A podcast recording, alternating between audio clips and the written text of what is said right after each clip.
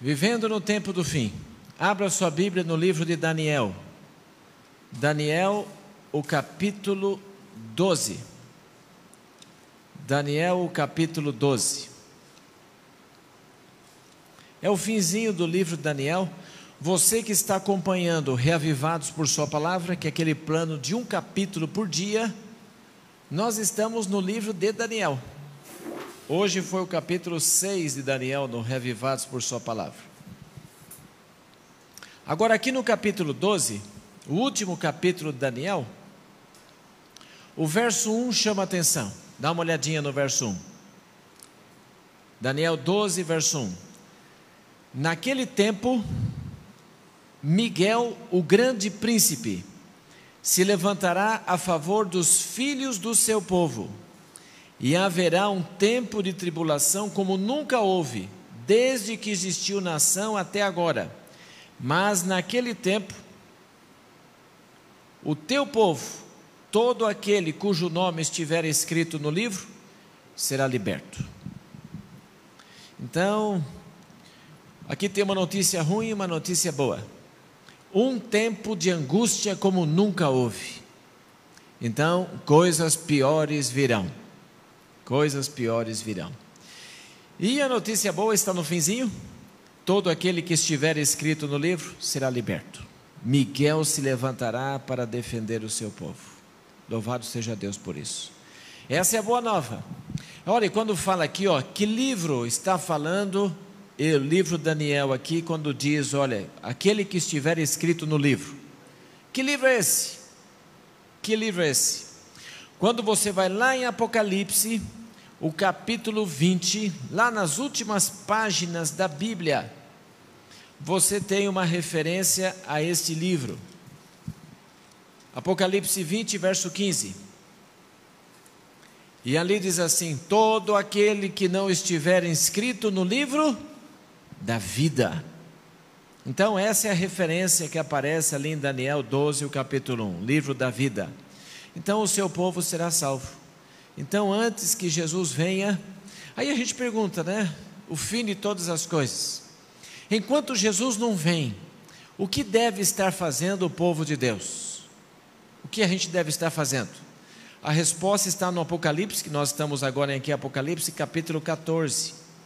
Nós temos aqui as mensagens dos três anjos. E a mensagem para esse povo, aqui mostra o que eles devem estar fazendo no tempo do fim.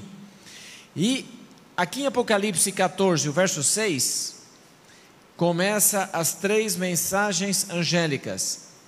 E no verso 6 diz assim: Olha, vi outro anjo que voava pelo meio do céu e trazia um evangelho eterno para proclamar aos habitantes da terra, toda nação, tribo, língua e povo. As três mensagens são abertas vendo um anjo. Que anjo é esse? Será que é um anjo mesmo? Será que é uma figura para outra coisa? O que, que aparece? O que, que é esse anjo descrito aqui em Apocalipse 14, verso 6? A palavra grega para anjo é a palavra angelos. E essa palavra ela é encontrada em outras partes da Bíblia. Em algumas se referem mesmo a um anjo, um ser celestial, e outras não é um anjo. Eu convido você para a gente dar uma olhadinha em algumas menções que são feitas essa palavra. Por exemplo, você está aqui em Apocalipse 14, né? Se você tem um marca-página na sua Bíblia, coloque em Apocalipse 14 que a gente volta. E agora eu convido você para abrir a sua Bíblia lá em Marcos, o capítulo 1, versos 1 e 2. Marcos, o capítulo 1, versos 1 e 2. E olha o que diz a Bíblia em Marcos 1, 1 e 2 princípio do Evangelho de Jesus Cristo, Filho de Deus, conforme está escrito no profeta Isaías: Estou enviando à sua frente quem? Meu mensageiro, que preparará o seu caminho.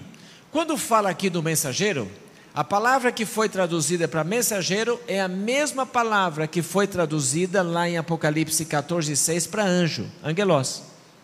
Lá foi traduzida para anjo, e aqui foi traduzida para mensageiro. Pergunta para você: esse mensageiro que aparece aqui em Marcos 1, 1 e 2, É um ser celestial ou é uma pessoa? É uma pessoa. Você encontra isso já no verso 4, uma referência a João Batista. Então, ele é o mensageiro aqui, uma pessoa, João Batista. Se você avançar, nós estamos em Marcos, né? Agora em Lucas, capítulo 9, verso 51. Nós temos aqui mais uma vez que aparece esta palavra que lá em Apocalipse 14, 6 foi traduzida para anjo. Lucas 9, 51 e 52. Olha o que diz. Quando se completavam os dias para que fosse levado ao céu, ele manifestou o firme propósito de ir a Jerusalém. E o verso 52, logo no início, diz assim: ó, e enviou o que? Mensageiros à sua frente. Esses foram e entraram num povoado de samaritanos para lhe preparar pousada. Essa palavra que aparece aqui no plural, no verso 52, mensageiros, é a palavra angelos. É a mesma palavra que aparece lá em Apocalipse 14, 6, quando lá foi traduzida para anjo. Pergunta: aqui em Lucas capítulo 9, versos 51 e 52, está falando de anjos, seres celestiais ou de pessoas? É pessoas. Os discípulos que foram enviados à frente de Jesus para preparar o caminho dele. Então, quando você volta lá em Apocalipse 14, 6, quando fala de um anjo, e esse anjo voava pelo meio do céu, ele tinha uma mensagem urgente para esse tempo, para proclamar as pessoas, para a salvação das pessoas. Isso é um ser celestial ou são pessoas? São pessoas, são seus discípulos são seus discípulos, é o povo de Deus. Lembra que lá em Daniel capítulo 12, verso 1, Miguel se levantaria para defender o seu povo. É esse povo que é chamado aqui para proclamar essas mensagens que estão relatadas em Apocalipse 14, 6. E qual é a mensagem? A mensagem que é descrita aqui, já está aqui, o Evangelho eterno. Essa é a mensagem.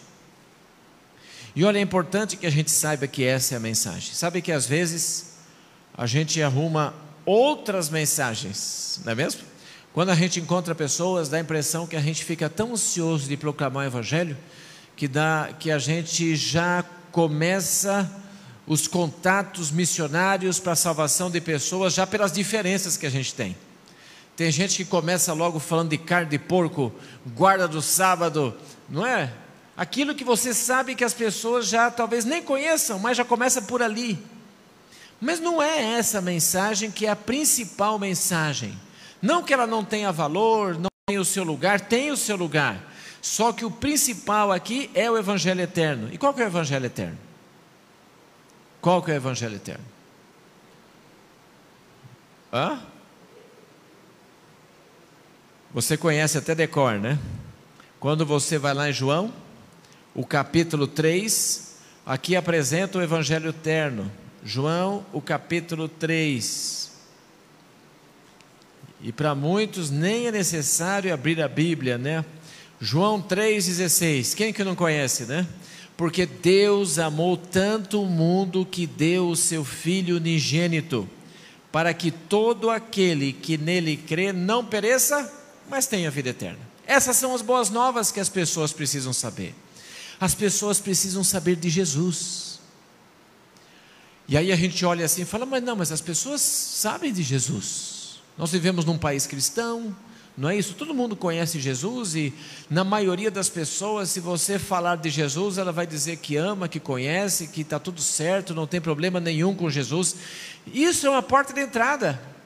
Só que não é saber só que Jesus existe, que ele nasceu, viveu, morreu numa cruz, mas as pessoas precisam também conhecer os ensinamentos de Jesus. E isso faz parte do evangelho eterno que é descrito ali. Está ali. E lembra que esse anjo, ele voa pelo meio do céu. Ele não está nos cantinhos escondidos, pelo meio do céu. Tem o senso de urgência. Por quê? Porque lá em Apocalipse 14, 6, dá o um motivo pela urgência da mensagem desse anjo. Você encontra aqui o verso 7 diz assim: Olha, proclamando em alta voz: Temei a Deus e dai-lhe glória, porque chegou a hora, a hora do seu juízo. Adorei aquele que fez o céu, a terra, o mar e as fontes das águas. Chegou a hora do juízo. O tempo é curto. Sabe, a profecia de Daniel, capítulo 12, verso 1, logo vai se cumprir. Então, esse anjo precisa proclamar essa mensagem. E quem é esse anjo? Somos nós. Somos nós esse anjo. E qual é a abrangência dessa mensagem? Está em Apocalipse 14, 6. A toda nação, tribo, língua e povo. Não são algumas pessoas privilegiadas, um grupo específico, especial, separado. Não. Todas as pessoas precisam ser alcançadas com essa mensagem. Você percebe a importância que existe nisso? Você percebe a importância de a gente notar que nós somos responsáveis pela salvação de pessoas? Você faz parte desse anjo que deve proclamar uma mensagem de salvação às pessoas. Por isso, lá no seu trabalho, você é o mensageiro de Deus para as pessoas que moram lá. Lá onde você mora, você é o mensageiro de Deus para os seus vizinhos, para as pessoas que moram na sua quadra e até no seu bairro. É você o mensageiro de Deus que está ali. Você tem o evangelho eterno para proclamar a essas pessoas. E nesse evangelho, olha o que diz aqui em Apocalipse 14, verso 7. Ele diz assim, ó: Proclame em alta voz: Temei a Deus e dai-lhe glória. Interessante que a palavra que aparece aqui é temei a Deus. Você deve ter medo de Deus. Aliás, você tem medo de Deus? Quando eu era pequenininho e aprontava alguma, a minha mãe dizia assim: Não, não, Jesus está chorando, está muito triste com você, muito triste. E ela dizia mais ainda, né? Quando ela queria descobrir uma coisa, sabe os pais quando querem descobrir algumas coisas que os filhos fazem e percebem que eles estão guardando alguma coisa, né? Minha mãe dizia assim: Ricardo, o seguinte, um dia vai passar um filminho assim. Tudo que você fez, todo mundo vai ver, então não adianta esconder de mim. Ela dizia assim, minha mãe. Então, às vezes nós crescemos com essa impressão de ter medo de Deus. E aqui está dizendo: temei a Deus. Essa é a, a, palavra que é usada. A palavra grega aqui usada é a palavra phobos que também é usado em outras partes da Bíblia para falar. E essa palavra, ela pode ser traduzida por medo, temer, ou pode ser traduzida também por reverência.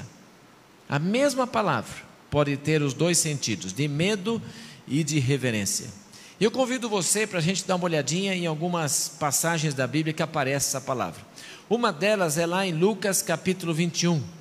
Abra sua Bíblia em Lucas, o capítulo 21. Aqui nós temos um registro, e esse registro aqui diz respeito ao tempo do fim, coisas que vão acontecer no tempo do fim, e coisas assim pesadas, né? Você olha ali em Lucas 21, a partir do verso 25, e ali diz assim, Lucas 21, 25, ali diz: haverá sinais no sol, na lua e nas estrelas e sobre a terra haverá angústia para as nações, perplexas com o branido do mar e das ondas. Os homens desmaiarão de terror pela expectativa das coisas que acontecerão com o mundo, porque os poderes do céu serão abalados. Quando fala aqui que os homens desmaiarão de terror, é a mesma palavra usada lá para temer a Deus. Agora me diz, aqui em Lucas 21, 25 e 26, o sentido é para reverência ou é para medo? É medo. Imagina essas coisas aqui acontecendo, gente. Qualquer um de nós ficaria apavorado vendo essas coisas acontecendo. Coisas extraordinárias. A gente fica com medo até quando uma chuva é mais forte. Né? Os relâmpagos, dá, imagina tudo isso acontecendo, é medo mesmo. É medo o sentido aqui. Só que se você olhar agora em Apocalipse capítulo 19, volte a Apocalipse. Em Apocalipse 19, o verso 5, Aqui aparece essa palavra de novo. Apocalipse 19, verso 5. E do trono saiu uma voz que dizia: Louvai o nosso Deus, vós todos os seus servos, e vós que o temeis, tanto pequenos como grandes. Quando diz aqui, ó, vós que o temeis, Phobos, a mesma palavra ali, temei a Deus, dá-lhe glória. Aí me diz, o sentido aqui no verso 5 é para medo ou é para reverência? Reverência. Então você percebe que o contexto nos sinaliza se é um e se é outro. Um ou outro. Por isso, quando você volta lá em Apocalipse 14, o verso 7, quando diz assim, olha, primeiro aparece o anjo proclamando o evangelho eterno, e no verso 7 diz: Temei a Deus e dai-lhe glória. O sentido aqui é para medo ou é para reverência? Reverência. Então, reverencie a Deus e dê-lhe glória, porque chegou a hora do seu juízo, e adore aquele que fez o céu, a terra, o mar e as fontes das águas. E essa menção que se faz aqui, adorai aquele que fez o céu, a terra, o mar e as fontes das águas, o que, que lembra você isso? Nos lembra? O mandamento. Não parece uma cópia? Foi tirado um trecho de um mandamento? Qual mandamento? O quarto mandamento. Uma referência ao sábado. Lembra-te do dia de sábado para o santificar, seis dias trabalharás e farás toda a tua obra, mas o sétimo dia, o sábado do Senhor teu Deus, nele não fará nenhuma obra, nem tu, nem teu filho, nem teu filho, nem teu servo, nem teu servo, nem animal, nem fora aos portos para dentro, porque em seis dias, aí vem, fez o Senhor o céu, a terra, o mar e as fontes das águas. Por isso, a mensagem desse povo, o Evangelho eterno, que é a mensagem de Jesus, ela é acompanhado a chamar a atenção de que existe um Criador. Sabe, nós não somos obras do acaso, nós não somos frutos de uma evolução, nós saímos das mãos de um Criador. E o sábado nos lembra justamente isso que nós saímos das mãos de Deus. Por isso que o sábado, no final dos tempos, ganha relevância. Ele não é o mandamento mais importante, né? Porque se perguntasse assim, qual é o mandamento mais importante dos dez? Qual que é o mais importante? Aí você fala, são iguais? Depende. O mandamento mais importante para cada época é uma, o mandamento que está sendo deixado de lado. E no tempo do fim, qual é o mandamento que estará em jogo, estará sendo deixado de lado? O quarto mandamento. Né? E o Apocalipse descreve o sinal da besta e tal, aquele negócio todo. Por que o sábado é tão atacado? Por que, que o sábado o inimigo tem um ódio muito grande com o sábado? Porque ele aponta para o Criador. E ele quer que aponte para o Criador? Não, ele quer chamar atenção para ele. Por isso, gente, que o sábado é tão perseguido. Essa é a razão. Por isso que nesta mensagem completa desse povo no tempo do fim, inclui essa questão do sábado. E o sábado é um presente. Por isso, gente, a maneira mais poderosa que nós temos de convidar as pessoas no tempo do fim para reverenciar a Deus e dar-lhe glória é lembrando as pessoas de que existe um Criador de todas as coisas e que semanalmente a gente celebra a criação de Deus. E olha, as, as vidas de todos nós é uma pregação. Ninguém é perfeito, não é? Você na sua casa, você sabe que nem sempre você está assim tranquilo. De vez em quando ferve, né? O caldo em casa, não é? Não sai algumas faíscas de vez em quando? Sai, mas não deixa sair fogo. Fica só na faísca. Não é? E a gente ensina para as pessoas, a gente testemunha não só quando as coisas estão bem, mas quando surgem as faíscas também. A maneira como nós resolvemos, a maneira como nós perdoamos, a maneira como nós lidamos com situações difíceis, também estamos testemunhando. Essa é a questão. Por isso, gente, você e eu, nós fomos convidados por Deus para uma missão especial no tempo do fim. E não é um e outro, somos todos nós. Não é olhar assim, não, é só Nicole. Não, também é a Nicole, mas somos todos nós. Por isso, nessa semana, nós vamos começar uma jornada de oração. E nessa jornada de oração, eu convido você a refletir sobre isso. Senhor, qual é o plano que o Senhor tem para mim? Deus tem um plano para cada pessoa. Os mensageiros do Senhor, que são esse, esse anjo que está voando pelo meio do céu, somos todos nós, espalhados. Por favor, Senhor, me usa. Que jeito? Não sei. Para qual pessoa? Também não sei. Mas, Senhor, todas as pessoas que eu fizer contato, que eu possa de alguma maneira transmitir algo para essa pessoa do Evangelho eterno de Jesus Cristo. E olha, é o que eu peço que Deus use você. Por isso, gente, o anjo que voa pelo meio do céu, ele não foi chamado para se isolar.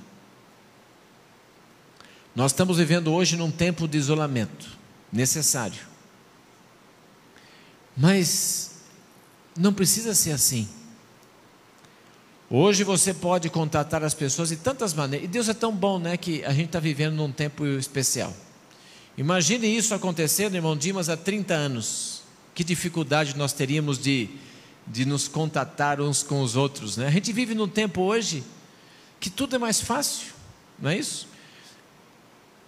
Teve um tempo, meu sogro conta, que ter um telefone fixo era um artigo de luxo.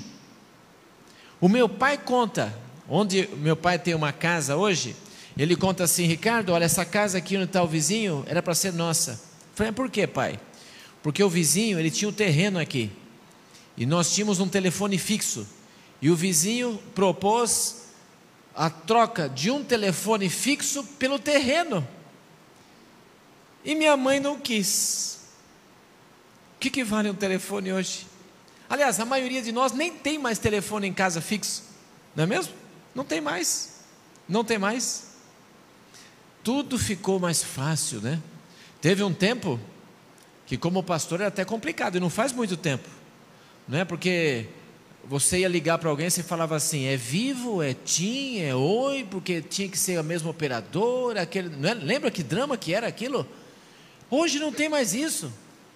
Tudo é aberto, ilimitado. Tinha, ah, teve um tempo que era por minutos e tal, hoje já está tudo aberto. Veja, facilitando a vida para a gente se comunicar com as pessoas. Por favor, mensageiro, não se contentem e guardar a mensagem que Deus colocou para você. Viva com intensidade essa mensagem que Deus deu para nós.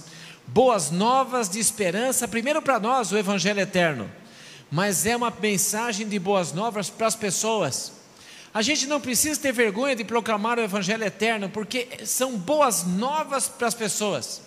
Pode ser que ele não entenda que são boas novas agora, mas ele vai entender que vai ser boas novas. Porque, gente, uma coisa é certa: o fim de todas as coisas vai chegar. E quando o fim chegar e as pessoas perceberem que não dá para fazer mais nada, aí vai ser triste demais. Vai ser triste. Quando eu vejo esses relatos hoje aí de pessoas doentes morrendo, eu só lamento fico pensando, Senhor, será que o Evangelho eterno chegou para ela? Será que um mensageiro do Senhor chegou a esse coração? Se chegou, está tudo certo. Gente, mais tempo, menos tempo, se Jesus demorar um pouco mais para voltar, todos nós vamos fazer parte da história. Mas se nós estivermos com a vida escondida em Cristo Jesus, ah, não, aí vai ser só uma, uma passagem de tempo até a eternidade. Até a eternidade. Por isso, gente, quando as coisas ficam difíceis, não tenha medo. Alegre-se de que seu nome está escrito no livro da vida do Cordeiro. Levante a sua cabeça, porque a redenção de todos nós se aproxima. Gostaria você que está aqui nessa noite de pedir a Deus assim: Senhor, eu sou o mensageiro. Mas talvez não tenha sido aquele mensageiro. Meio tímido esse anjo voando pelo meio do céu. Mas Eu nem sei por onde começar, talvez. Mas, Senhor, o Senhor pode me ajudar? O Teu Espírito pode me mostrar caminhos para que eu possa abençoar a vida de outras pessoas com o Evangelho eterno? Será que dá? Quantos de vocês gostariam de pedir? E você que está em casa também gostaria de pedir? Louvado seja Deus por você. Vamos cantar um hino? Eu não sei qual que é o seu hino preferido do Inário. O meu você vai descobrir fácil. Adivinhou, Nicole? O hino que às vezes muda de tempos em tempos, né? O hino que a gente gosta muito. Será que eu posso sugerir um hino para esse pessoal? Vai dar certo? Ô Giba, aí vou colocar você em fria, hein? É o hino 471. Confiei no meu Senhor. E no tempo do fim, quando as ficarem difíceis, complicadas, parece que não tem saída para nada, nós vamos exercitar a confiança no Senhor. Lembra? Olha a letra desse hino que bonita. 471.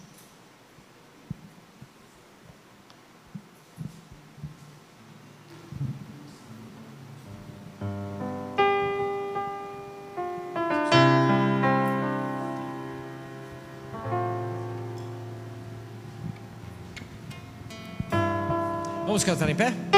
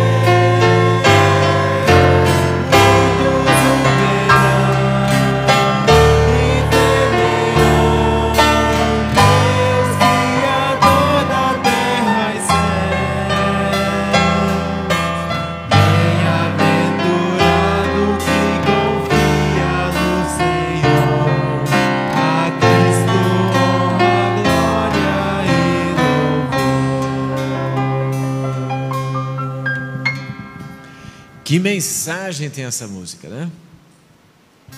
Muitos o verão e temerão. Que isso seja através desse instrumento imperfeito, falho, mas um instrumento usado pelo Espírito de Deus, que é eu e você. Sejamos esse instrumento nas mãos de Deus. Vamos orar.